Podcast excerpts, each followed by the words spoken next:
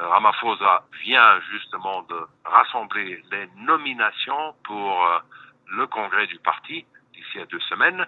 Il a pu réunir deux tiers des délégués des organismes de base du parti.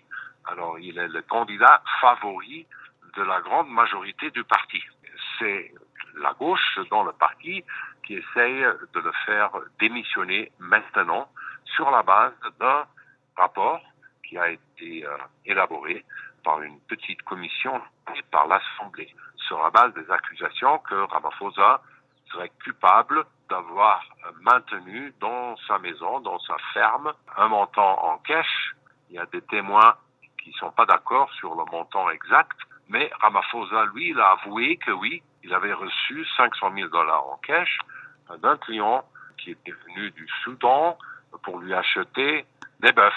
Ce qui est reproché au président Ramaphosa, est-ce un crime? C'est pas vraiment un crime. En Afrique du Sud, oui, il y a un, régime de contrôle des devises, de la monnaie étrangère. Et si on, si on est en possession de billets étrangers, euh, il faut faire une déclaration à la Banque nationale et communiquer que oui, voilà, on a un tel montant en monnaie étrangère. Là, oui, il a il n'a pas fait cette déclaration. Il y a un soupçon qu'il est en train de cacher l'origine, la vraie origine de ce comptant et que cela pourrait constituer un crime de blanchissement de capitaux. Mais enfin, ce sont des accusations, c'est pas prouvé. Sur la base de ces accusations, le rapport d'un juge dans la réforme suggère que l'Assemblée nationale devrait initier une procédure d'impeachment, une procédure qui pourrait provoquer la chute de Il y a aussi l'ancien président Jacob Zuma qui est empêtré dans des scandales de corruption. Est-ce que tout cela ne risque pas de jouer en la défaveur de l'ANC J'indique qu'à ce moment-ci, l'ANC ne pourrait achever que 41 des votes s'il y aurait une nouvelle élection.